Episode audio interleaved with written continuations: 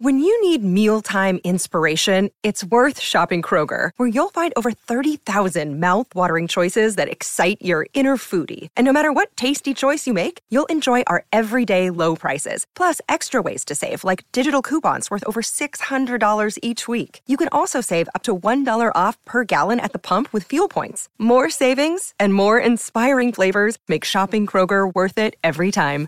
Kroger, fresh for everyone. Fuel restrictions apply.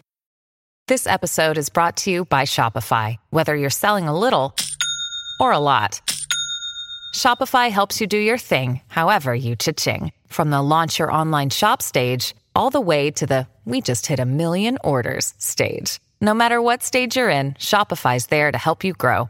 Sign up for a $1 per month trial period at shopify.com slash special offer, all lowercase. That's shopify.com slash special offer.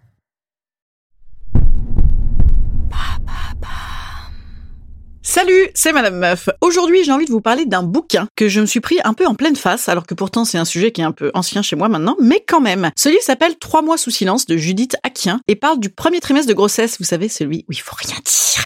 C'est un secret. c'est vrai que c'est vraiment le moment où on est ravi de ne rien dire, parce que de toute façon, oh bah non, il y avait rien à dire, on n'a pas de questions là, on est tranquille. on va parler de ça du coup.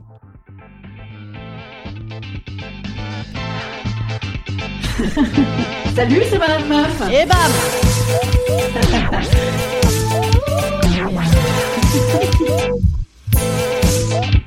Et bam C'est Madame Meuf.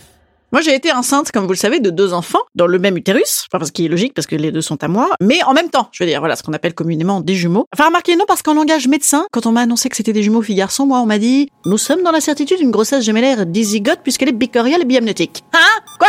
Qui Il y, a comment Ils sont plusieurs personnages, c'est une fille et un garçon. Voilà. Oui, c'était tellement plus simple de dire comme ça, mais non, c'est pas comme ça qu'on parle en médecin. Non, d'ailleurs, c'est pas la fois où je l'ai appris, ça. Là, c'était euh, la fameuse première vraie échographie, celle après laquelle on peut parler, apparemment. Mais la fois où j'ai appris que c'était des jumeaux, j'étais seule. Et j'allais voir ma gynéco en urgence dans les premières semaines parce que j'avais eu des douleurs atroces. Et donc, bam, évidemment, dans ma tête, fausse couche. Hein. Ah ben, la fausse couche, ça te plane sur la gueule comme ça, surtout après 30 ans, quand tu fais des jumeaux, ouh là là, ouh, ouh, pas bien.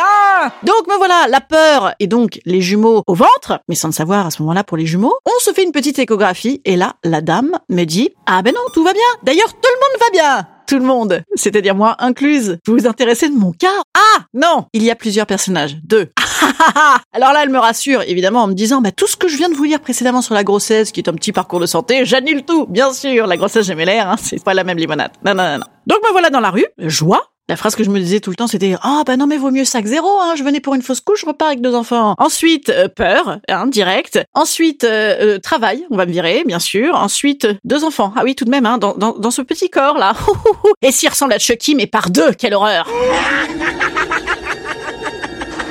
Je me souviens avoir stagné dans la rue comme ça et, et m'être dit attention, attention, on est trois à traverser la rue maintenant. Ça, fait beaucoup de responsabilités. Faire attention. Faut regarder à gauche et à droite en même temps. Et en même temps, ça, c'est très très bien parce que ça t'apprend à, à gérer des jumeaux, à regarder à droite et à gauche en même temps. Et à partir de là, euh, j'ai effectivement appliqué la fameuse règle de l'omerta. Pourquoi? Un, parce que ben on m'avait dit qu'il fallait le faire, alors ben je l'ai fait. Deux, eh ben, je, je, sais, pas du tout pourquoi. Si un peu peut-être aussi parce que j'avais cette peur de la pensée magique négative. euh, Vous savez, si tu le dis, ça va se casser. Alors imagine, tu es enceinte, tu le dis et tu pètes un miroir. Alors là, bah, je veux dire, autant avorter par anticipation quoi. Bref, que des raisons de merde, ce qui fait que j'ai tout bien gardé pour moi et bon avec mon mec aussi évidemment, mais qui avait tout de même deux, deux trois autres chats à fouetter à cette époque-là. Et donc moi je, me retrouvais un peu seule, je déviais les invitations fréquemment en me disant non, je suis désolée, je suis un peu claquée parce que j'étais tout de même un peu claquée parce que c'est c'est tout de même un peu claquant le début. Et donc en plus mes potes me faisaient la gueule. Ça entretenait le principe de me dire que j'ai une responsabilité magique de couveuse qui doit surtout pas casser le petit œuf, hein, les petits œufs, ce qui est très très détendant parce qu'en fait le sujet il est surtout là, bien sûr. Les meufs ne l'annoncent pas souvent par peur de faire une fausse couche et de devoir faire ensuite un communiqué de presse. J'ai fait une fausse couche. Et c'est vrai, bon c'est vrai bien sûr, autant faire une fausse couche toute seule dans son coin parce que c'est bien connu, hein,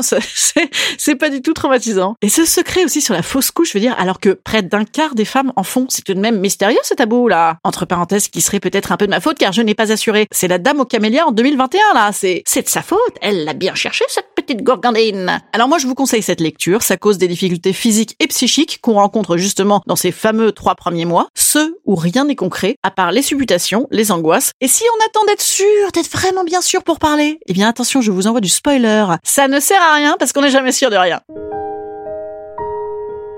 Instant conseil. Instant conseil. Instant bien-être. Instant bien-être.